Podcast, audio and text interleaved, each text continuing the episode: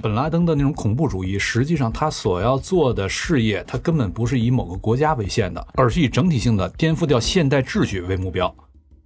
冷战是为什么？是因为一个基本认知，就是在苏联放下武器之前，谁都不安全。那现在的一个认知是什么？是恐怖主义还存在，我就没有安全可言。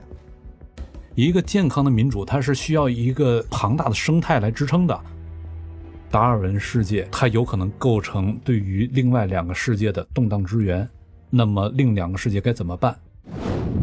大家好，欢迎收听由大观天下志制作播出的播客《东腔西调》，我是何必。今天是九幺幺事件二十周年。回首从九幺幺事件以来的二十周年，我们去看美国的全球军事行动和国际政治局势，仿佛又有了一次重新的轮回。那今天我们有幸请到了外交学院的施展教授。那这是他的老本行，讨论外交，以及今天一位新的嘉宾，冷战史研究爱好者李日飞老师，我们三个人一起来重新聊一聊九幺幺这个事件。来，两位跟听众打一个招呼。大家好，我是施展。大家好，我是李日飞。其实，在前一段时间看这个阿富汗政权轮替的时候，中文互联网上实在是呈现出了人类多样性的各个面相。呃，一方面有少数人将阿富汗塔利班的政权轮替视为一次民族解放和抵抗美帝国主义的这种叙事热潮，那反驳这样观点的人呢，仍把塔利班视为一个与恐怖活动有关的组织。那前一种叙事呢，固然看起来是一个笑话，但是一个恐怖组织掌握了国家政权，而国际社会又无可奈何，本身它也是一个矛盾。所以，九幺幺以来，我们对反对恐怖主义的这样一个全球化叙事，似乎越来越难以去解释并处理中东乃至整个西亚和中亚地区的复杂矛盾。当然，另外一个典型案例就是前几年的 ISIS 伊斯兰国，我们一般程度上会把它视为一个极端恐怖主义，但是在当时也有很多人将其视为一个伊斯兰教的极端的建国运动，要正视它作为一个国家政权的可能性。不同的解读也给我们带来了很多的启发。先请教施老师的一个问题，就是九幺幺以后，全球共同反对恐怖主义这样一个普遍性的叙事，和一个在目前这样一个国际政治下，互联网出现的一个民族解放、抵抗美国侵略这样一个民族解放的叙事，他们俩之间有没有什么差异，或者有没有哪些共同点？首先就是国内对于阿富汗的很多讨论，在网上我们能看到的，它多半都是想象大于现实的。当然，这里面有一点，它是还是摸到了一点边儿，就是在我看来，哈，塔利班它确实，它首先还是一个民族主义的运动，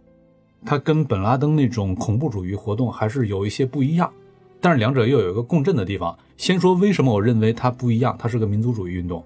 就在于像本拉登的那种恐怖主义，实际上他所要做的事业，他根本不是以某个国家为限的，他不是以取得某个特定国家的政权为目标。而是以整体性的颠覆掉现代秩序为目标，那也就意味着他的活动不会受任何国界所限，以及他在某个地方先搞起来一摊事儿，就像后来 ISIS 一样，接下来他会有非常强的对外扩展的一个冲动。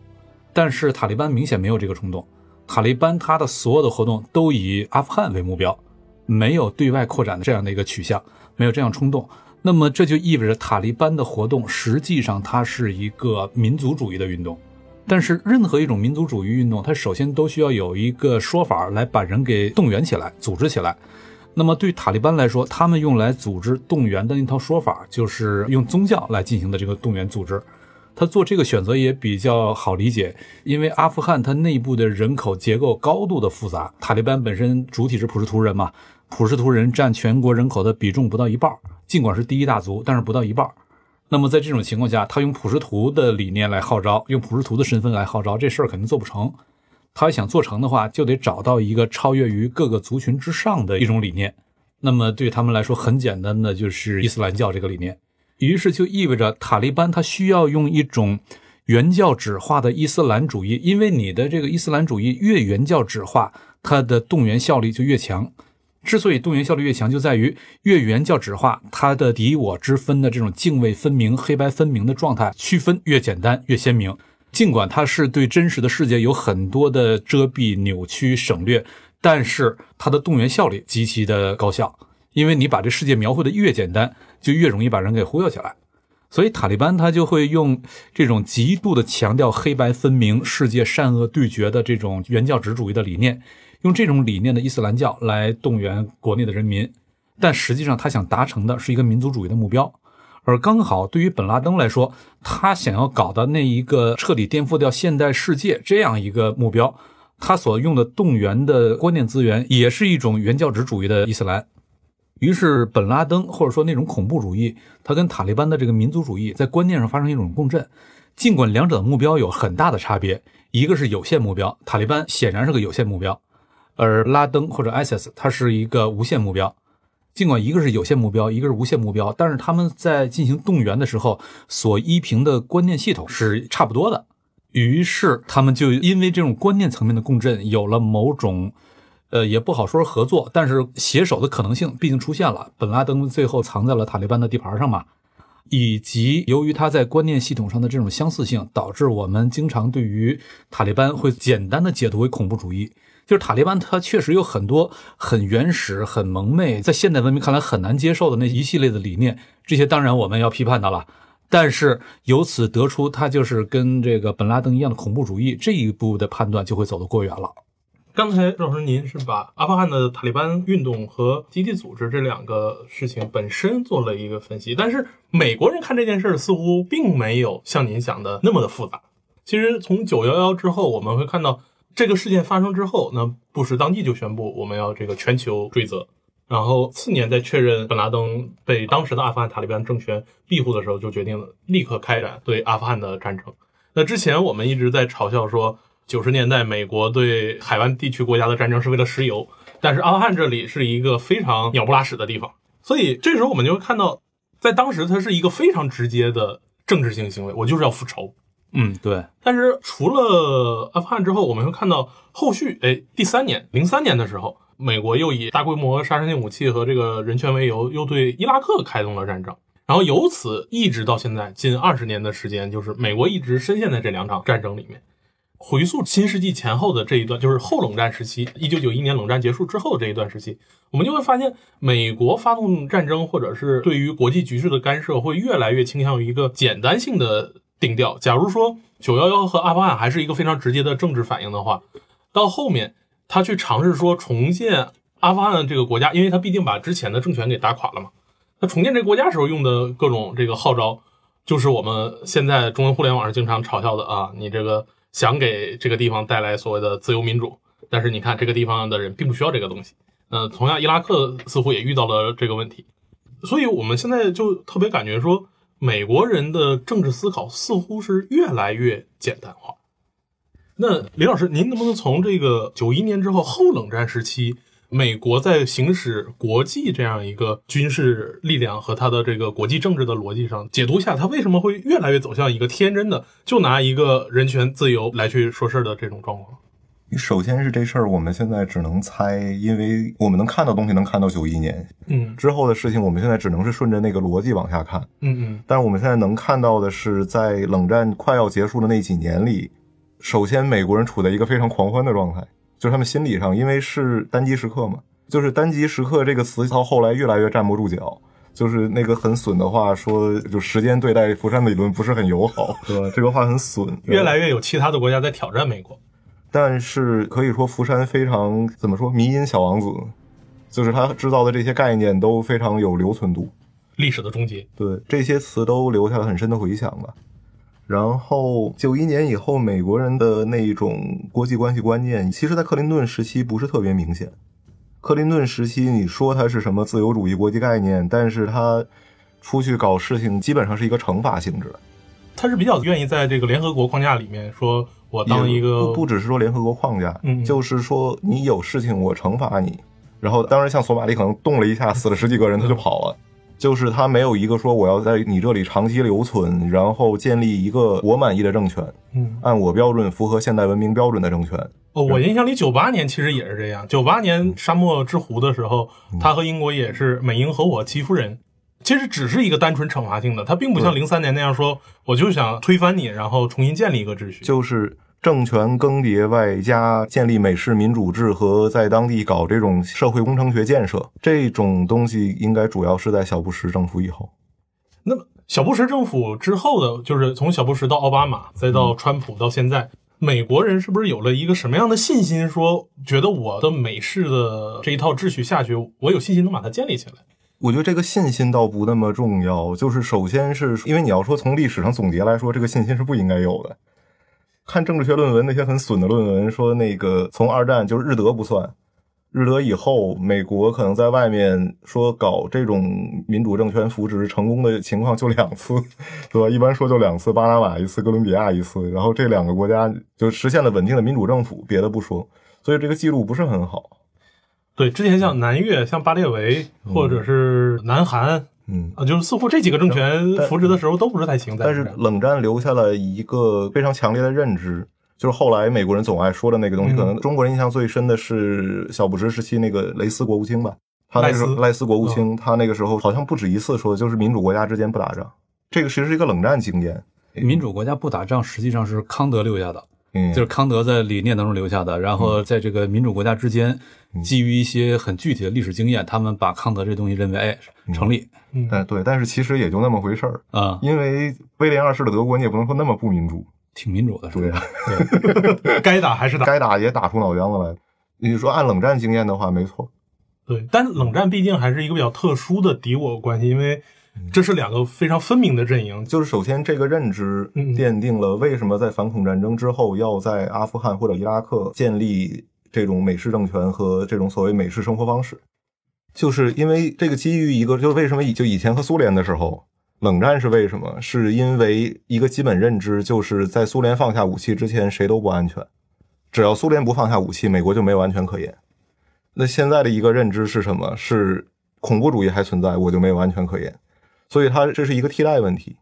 就是我怎么能保证这个地方？因为如果我惩罚完之后就走了，他将来再来一个什么东西，那还是一样的。所以一个基本认知就是我在中东实现一个民主海洋，就是那个时候中东民主海洋这么个词，这个东西实现了以后，起码在中东地区担保你这地方不再产生美国的敌人。所以其实像一零年到一一年，一方面阿富汗的政权已经相对稳定，然后伊拉克这边甚至都已经考虑开始撤军了。嗯，然后与此同时，我们就会发现 CIA 开始在阿拉伯地区开始搞阿拉伯之春，你确定吗？CIA 开始，美国开始啊，至少就是阿拉伯之春这一块，我们会发现他对整个中东地区还是更倾向于说，这两个国家我都已经搞成这个样子，有点模样了。那我希望其他的这种，你像穆巴拉克或者穆沙拉夫这些，还有这个卡达笑，他觉得可能这些人会是日后不稳定的因素，所以有必要要把他们给变一下，变成你说的这种中东民主海洋。嗯，我觉得最突出的还是说阿富汗、伊拉克，可能加上利比亚，嗯嗯对，这几个应该是最突出的。实际上就是美国在冷战后的这种比较天真的想象，这个天真想象很快就失败了嘛。对我们看到他在这些地方所做的各种努力都不成功，他能成功的地儿都是过去他本来就成功的，嗯而在过去他没有成功过的地儿，他一直也就没法成功。实际上，这里面是美国的想象跟现实的世界之间出现了一个很严重的不匹配。他的想象是作为灯塔嘛，那么我的这样的一种制度，我这样的一种价值取向，这会是具有普世效应的。那么这种普世效应，而且在福山的那个历史的终结里面表达的很清晰，就是这个东西它确实就是全人类都会走到这条路上来的。但是问题是，人类各个地方它的历史节奏并不一样，并不是说你那儿现在走到这条路上了，别的地儿很快在这个一个世代之内就有机会也走到那条路上来。因为西方实际上它走到今天的这个民主的样态，它也是花了好几百年的。而这好几百年里面在做的工作，并不是说我把这个宪法怎么样写得更完善，根本不是这样。一个健康的民主，它是需要一个庞大的生态来支撑的，它需要它的经济生态，需要它的观念生态，需要它的这个财政生态，需要它的制度生态，以及需要它的国家机器、战争生态、它的法律生态等等，需要很多东西来支撑。最终，所有的这些支撑，它们被整合在一块儿之后，被做了某种法律化表达。于是有了我们所看到的西方的那些民主的制度、民主的安排。那么这是一个很复杂的过程，而对于其他地区来说，如果刚才咱们说的那些生态、那些生态彼此之间的耦合关系还没有建立起来的话，此时你直接就上一个民主制度，理想会是很美好的，但是它确实很难实现的，因为它没有存活力。一个真正成熟的、健康的、有存活力的民主制度，它是离不开刚才咱说那一系列的作为一个整体系统性的生态支撑的。就是咱们看到不同国家、不同地区，它的经济发展上，它节奏不一样，有的地方已经工业化了，有的地方仍然是传统的经济，有的地方进入到别的经济的路径。你觉得不同地方它的经济发展的历史节奏不一样，现在不会觉得这有什么问题，觉得这呃还算可理解，还算可接受吧？但是强行的要求所有这些地方它的政治发展的节奏也得是一样，这种要求就不现实了，因为你的政治系统的有效运转是离不开你的经济和社会系统的支持的。但你的经济跟社会系统没有发展到内部的情况之下，此时你的政治系统如果搞一个远远超前的，此时它是玩不转的。之前有一个说法，是这个说法，我觉得是挺有道理的，就是他说，实际上世界秩序你是可以把它分成三个世界的，当然不是那个咱们这边经常说的第一、第二、第三这三个世界，而是说这个秩序逻辑它可能分成三种类型，分别是这种他称之为威尔逊世界、霍布斯世界和达尔文世界。威尔逊世界差不多就是西方国家了，那么就是我们刚才说的民主国家不咋上。呃，对，它是以规则为基础的。而霍布斯世界实际上像这个中俄、伊朗啊的等等这些地方，包括印度什么的，可能都是属于霍布斯世界。霍布斯世界它仍然是以力量为基础的。那么还有一些地方很不幸属于达尔文世界，它就是基本你能走成什么样，基本就看命了。像阿富汗啊，像非洲一些地方啊，以及像拉美的个别地方啊，基本都属于达尔文世界。所以在这三个世界的划分之下，你就会看到人类各个地方它发展的历史节奏并不一样。这是其一，其二，我们看在冷战时期，刚才李老师说到这个冷战时期，似乎美国跟苏联在各自势力范围内都能撑得下去。实际上，咱们仔细看一下，你会发现，美国当时的势力范围基本上就是威尔逊世界，然后苏联的势力范围差不多是霍布斯世界加差不多大半个达尔文世界。也就是说，就是达尔文世界它的那种混乱性，你靠跟他们讲理，靠跟他们讲 rights，讲人权没有用的，他根本不理你，直接一通野蛮的老拳上来，你啥办法都没有。此时就只好靠一个更加强硬的办法来回击他。所以我们看到，在冷战时期，苏联它对达尔文世界它是有它的控制办法的，但是在这个等到冷战结束之后，达尔文世界完全暴露出来了。暴露在这个自由的空气之下了。此时，美国西方想要去搞定这些地方，他们却会遇到一系列的掣肘。掣肘首先在于，在达尔文世界，他们是不大在意那些规则的。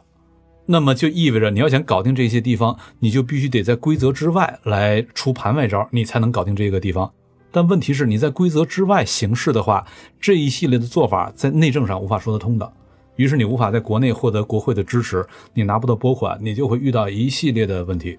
那么你为了能够在国会拿到拨款，能够获得国内支持，你不得不在那些地方按照这种规则主导，按照这种方式来尝试建构秩序。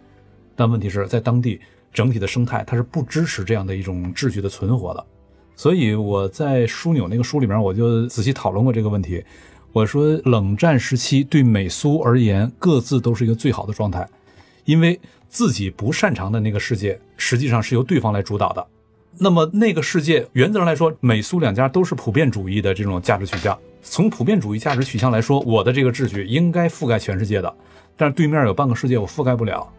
而那覆盖不了，实际上那是你本来就覆盖不了。但是刚好现在我覆盖不了，我可以把锅甩到对手头上去。于是我就既不需要承担在当地建立秩序的这种任何的责任。不需要付出任何成本，同时我可以甩锅，我只统治半个世界，我仍然可以让我的这个本应统治全世界，我却只能统治半个世界，因为对手存在，我这边我是可以获得正当性辩护的。美苏双方互为这种正当性辩护所依赖的那个坏人角色，但是等到后冷战时代，坏人没了，于是所有事都得你自个儿上手干了，而这很多事你是干不了的，于是就会出现咱们今天看到这个状况。就是比如一开始对于后冷战世界那个想象，那个想象很大程度上是一个现实基础，就是冷战是怎么结束的。就冷战的结束方式是你说的那个霍布斯世界，霍布斯世界的人民非常自愿的加入威尔逊世界，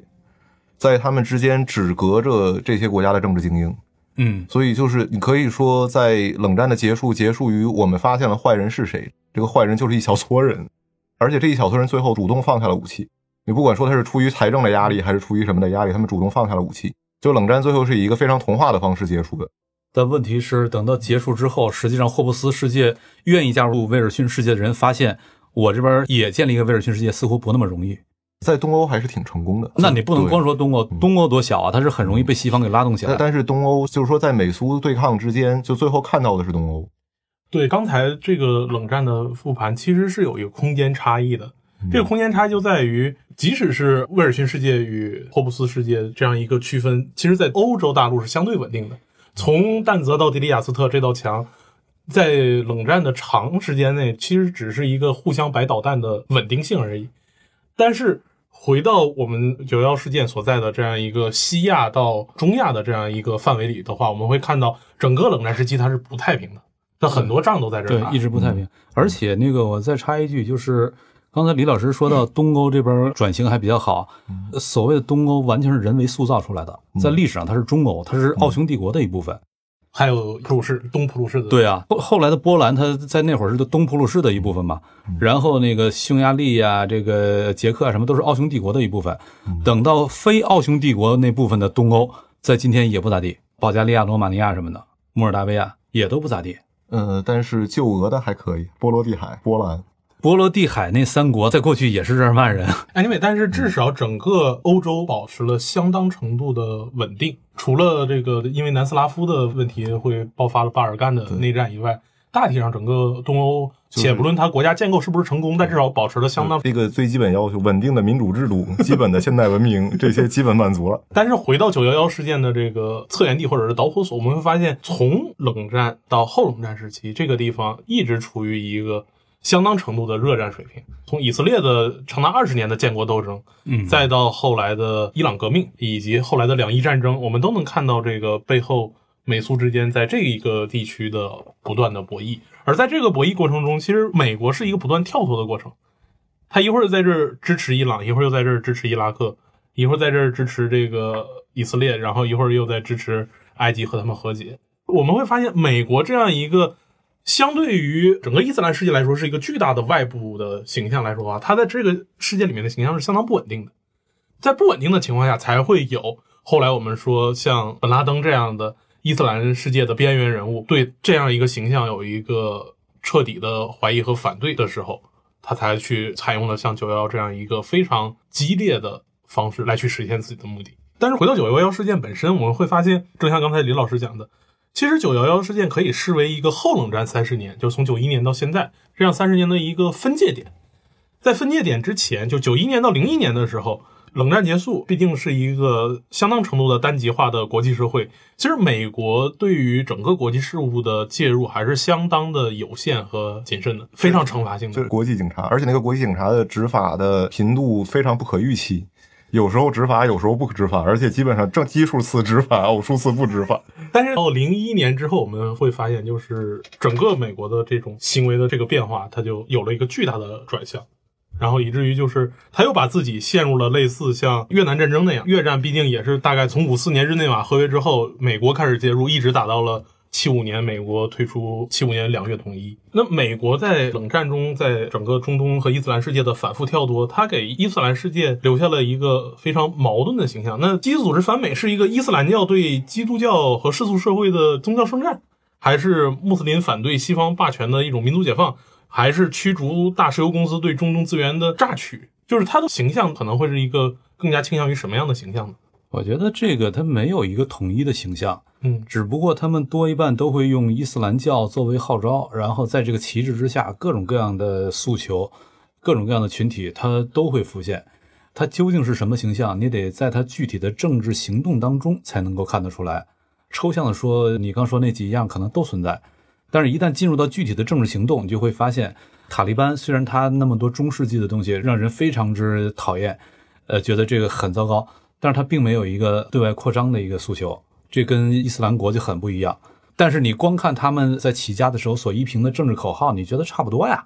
所以这就是呃，我们看待伊斯兰世界他们的这些诉求啊，他的这些该怎么定性啊？我觉得这是一个比较麻烦的问题，你得在具体的政治行动当中才能看出来，没有办法抽象的讨论。那正如像邵老您刚才说的，就是他一定需要在具体的政治行动中来去解释它的意义，就是这种反抗的行动意义。但是九幺之后，美国所提出的反对恐怖主义本身其实是一个相当抽象性的概念，因为它是一个依据你的行为来去界定你的，它并不论说你的这种政治行动到底意义是什么，只要你是以一种恐怖的手段方式来去达成自己的政治目的，以恐怖暴力的方式达成目的的时候，他就会把你界定成恐怖主义。然后美国人会依照他的各种各样的社科研究，会去进一步界定啊，恐怖主义它可能行动要素有哪些，它的准备阶段有几个，在这些阶段里头，我什么时候把它给解除，那么我的威胁可能会丧失。那其实美国人处理的这种办法是一个相当行为主义的一种方式，但同时他对于这个国家的他处理了之后的秩序的投射，又是一个非常单边的自由民主的一种美国社会的复制想象。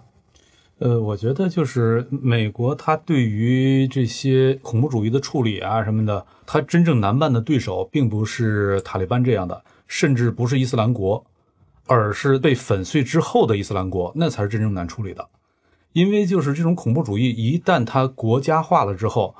就是对于一个国家而言，你面对恐怖主义的时候，最难受的问题是什么呢？你不知道你的敌人在哪儿，因为恐怖主义它是天然是一种游击战的特征。他放下枪就是老百姓，拿起枪就是兵，而他随时随地可能放下枪，你根本不知道他在哪儿，所以你无法锁定敌人的时候，你就没有办法有效的去应对他。就算我打腻了，我不想跟你打了，我想跟你谈判，你都不知道该找谁谈，更以及这个敌人有可能开始内在于你，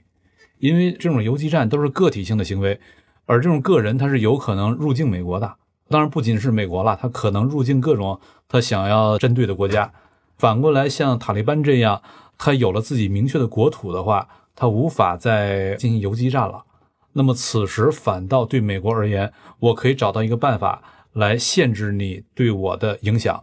然后，那么在你疆域内部你怎么搞？我本来想管，但是我发现这个事儿我实在管不起，那算了，不管了。但是你对我的这种负面影响，我是可以有效控制的，并且我还可以跟你谈判，通过谈判来把这点给锁定下来。实际上，伊斯兰国如果他真的要想，我说，对于伊斯兰国本身而言，他想真的能够长期存续的话，他必须得节制自己这种无限度扩张的诉求。当然，他是不可能做到的了，因为他的整个他基础的号召就在于我的这种无限扩张嘛，他是不可能做到了。但是如果他居然真的能做到的话，反倒他真的有可能开始能够长期存续了，因为他不可能做到那种自我节制，于是他最后被击败了。而击败之后，对西方来说，这个更大的麻烦也就开始了，因为你找不到敌人了，而你明确的知道敌人并没有被你真正的消灭，只是你现在不知道他在哪儿了，而且很有可能他就内在于他自身，内在于你自身，你却找不到他，你不知道该怎么应对他，而且一旦他内在于你自身的时候，你又受制于国内政治的一系列的掣肘，你想应对起来，这个就会有更多的麻烦，这是今天真正的困境。那刚才石老师所讲的这种一系列的困境，似乎美国在冷战及冷战之后相当长一段时间里头，它是没有处理这种东西的经验的。处理哪种东西？就是处理像兵民一体、游击战争的恐怖主义这种状况。越南啊，我觉得那会儿美国也没有真的处理这个这种事情的经验。游击战实际上本质上是不可战胜的，因为从游击战那一方来看，对他来说，什么叫胜利？胜利不是我打败你。而胜利是我熬死你，我熬到你熬不下去了。因为对我来说，我是脚踏在我自己的土地上，对我来说这儿的这个事业，这是一个无限事业。而对于外来者来说，我在这儿这事儿，我到底要搞多大？那得看我投入多少钱，我收益是多少。它一定是一个有限事业，有个成本收益分析。而一边是彻底，我可以啥都不要了，啥都不顾了，无限事业；另一边是有限事业，那就决定了你游击战一定是不可战胜的。那刚才呃李老师你说到越南，其实这一次的美国的这个在阿富汗的撤军，很多人在图像上就把它比作类似西贡时刻的那个样子。嗯，然后刚才施老师也说，其实无论是阿富汗塔利班所采取的战术，还是北越当时所采取的战术，他们在战术上至少都是非常相似的，采用某种游击战。那你觉得这两个时刻，一个冷战之中，一个后冷战时期，这两个东西是不是真的像中国互联网上说的这么有相似性？可能不那么一样，就至少在心理上不那么一样。嗯，就后续的心理，就我之前给你发的那个东西，就是说越战的目标实际上在中后期是很模糊的，至少对美国人来说，对对美国人来说是很模糊的。就是后来尼克松那些人总是说嘛，越战为什么失败？一大我们领导人的责任在于我们没有能够向美国人民解释清楚越战的意义。尤其到后面，就是第三次印度支大战争的后期，就是到什么越南跟柬埔寨这些，美国人已经完全不明白了，就是我们在干嘛？就美国人在这里面到底是个什么角色？所以就是说，到这次阿富汗的时候，其实到现在，美国在阿富汗的意义都是很清楚的，就是政权更迭、移植美式制度。就这个目标来说，它肯定是失败了。所以这点上来说，这现在这一下可能比西贡还要打击信心。嗯，因为他之前其实他是带着一种对于自身的这种社会秩序自信去介入到这次事件里面，所以这次的失败反而会真的会对他社会秩序自信就这个表现的真的有一个愿景，然后那个愿景失败了，对，这就跟西贡很不一样。西贡那会儿他还可以规则，规则给苏联，现在他没任何个规则。对，而且那个时候南越的形象就是很尴尬，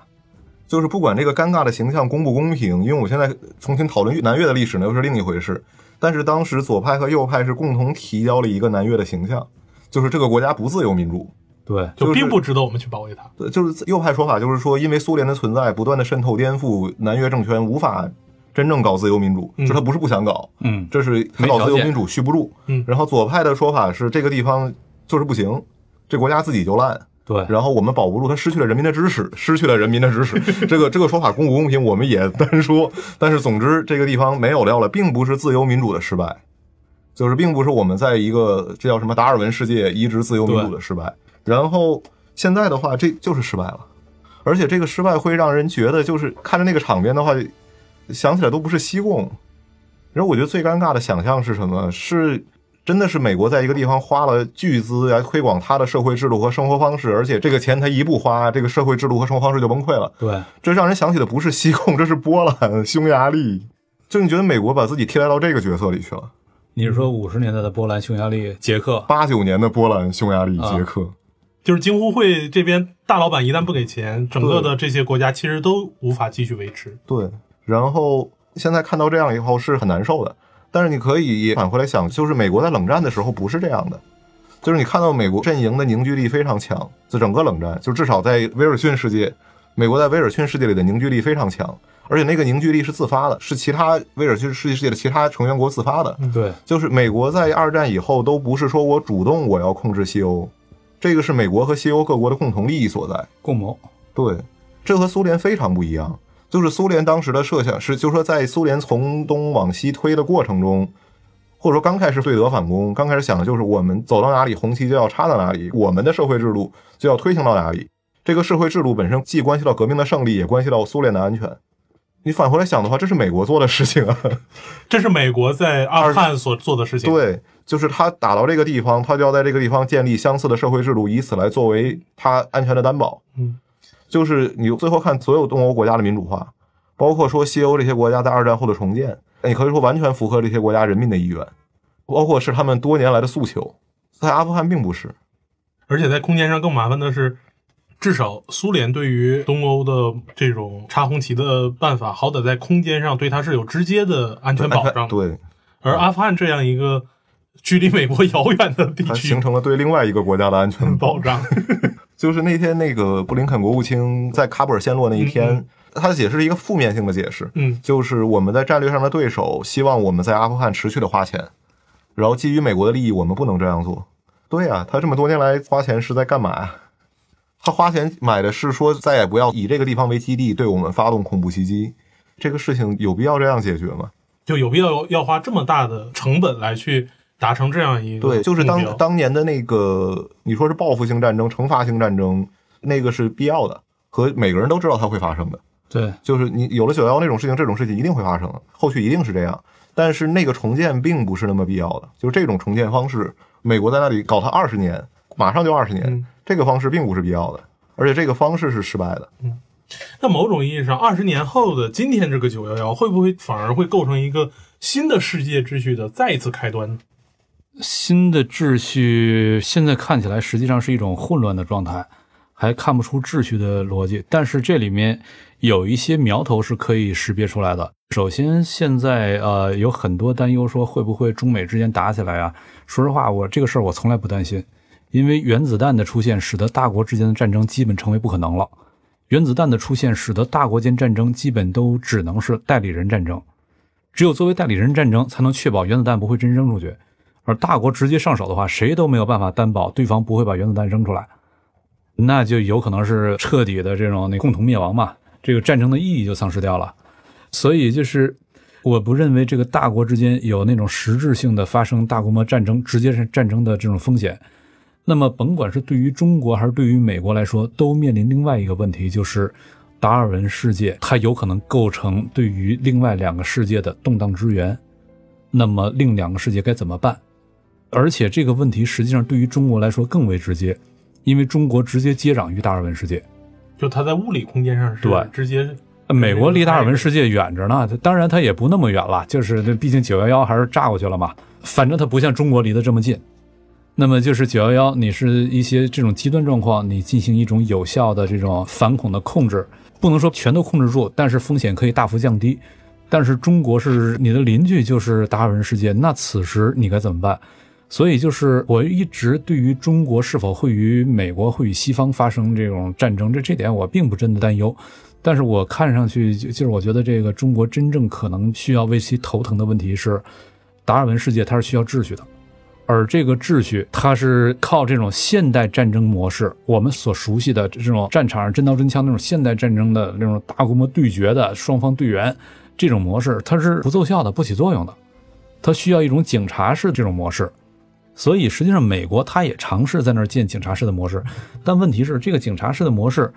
是你来主导，还是让当地地方来主导？如果你来主导的话，这钱你得花到哪天算一战？如果让当地来主导的话，那么当地的这种内生性的能力又何在？这个是必须找到方法，但是目前显然各方都还没有往这方向来想这个办法。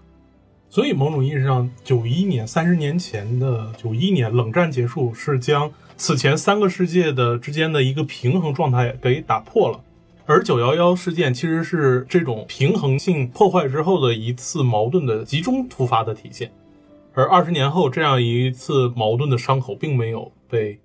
很好的愈合，所以在之后可能冷战结束给世界秩序带来的破坏，某种意义上打引号的给世界秩序的破坏，可能还要经过相当时间的发酵和修补，才能去让人们找出一个新的平衡点。对，冷战结束实际上意味着秩序本身的在很多地方开始失效，然后那么仍然有效的那些地方，它过去可以往对手身上甩锅的这种甩锅的对象也没了，那么他们的这个理念的有效性，它理念原则上来说应该是普世了，但它实际上又无法做到这个现实当中的普世性的实践，那他的理念的这种正当性也会遭遇到一系列的伤害。你刚才说对，就是到今天，这终于是全面的爆发了。而且其实它到处都有爆发的苗头，因为即使在欧洲也是，不是说东欧就是俄罗斯，嗯，就是俄罗斯，呃，咱还是单说俄罗斯吧。就是一说欧洲，咱通常都想的是那个中欧往西的那些部分。对但是俄罗斯本身也是说，就是有印象很深刻的就是九八年北欧东扩到哪里的时候，北约东扩，对，北约东扩后，然后当时乔治凯南还活着，这个人很能活吗？他当时的说法就是这是一个悲剧性的错误，就是我们没有必要这么挑唆俄罗斯，对，就是我没有这么必要逼近俄罗斯的势力范围。然后，但是当时的从美国的角度来看，美国人的看法就是说，我们都已经是自由民主了，俄罗斯也是自由民主，为什么北约东扩会对你是威胁？我觉得美国这方面并不是光是一个出于利害计算的东西，他们在冷战以后真的有这么晕。凯南是个大师，但是就是当时你说的另外那些决策者肯定是这个很天真吧？咱往好了说也是很天真。就是国际政治上，实际上国和国之间的这种冲突，它可能有两种类型，一种是意识形态的冲突，一种是地缘冲突。就是意识形态冲突，它是不可交易的，但是它是可变的。如果我的意识形态变了，咱这意识形态冲突瞬间就没了。就是意识形态冲突是不可交易，但它可变，因为意识形态它涉及到我的对我而言一些底线嘛，底线这事儿从来不可交易。但是还有一个种是地缘冲突，地缘冲突是永恒存在的，你没法选择你的邻居，永恒存在。但地缘冲突是可交易的。而刚才就是李老师说到这个北约东扩这事儿，他显然没有意识到，对于俄罗斯而言，虽然咱们之间的意识形态冲突结束了，但是这种地缘博弈仍然存在。而这种地缘博弈，你不照顾到对方感情的话，你当然会引起对方的反弹。就是单极时刻这个词给美国人心理造成的影响应该是非常巨大的。嗯就是单极本身意味着我不用再那么考虑了，我不用再像以前考虑说我们是两个极或者我们有多个极，然后我们多个 power，我们之间怎么来想这个？它现在就是唯一的 power，唯一的 power，它想这个干什么？但是他的各种政治驱动又非常简单，嗯所以就是越来越像一个巨婴。所以我倒觉得从今天来说，它仍然是唯一的 power，只不过这个唯一的 power 在冷战刚结束那会儿，觉得自己无所不能，嗯而今天就终于觉得自己有很多我是有所不不能了。能。对，非常感谢两位老师今天从整个冷战及后冷战这么一个长的时间角度，和我们一起回顾了九幺幺这样一个单次的事件对于新旧两个世纪，特别是这二十年的影响。那也再做个预告，就是非常期待日后能跟李日飞老师继续合作，再深入的讲一讲关于塑造我们当今政治格局的冷战时代的一系列的历史。那感谢施老师和李老师。好，谢谢，嗯咱们下次再见。再见。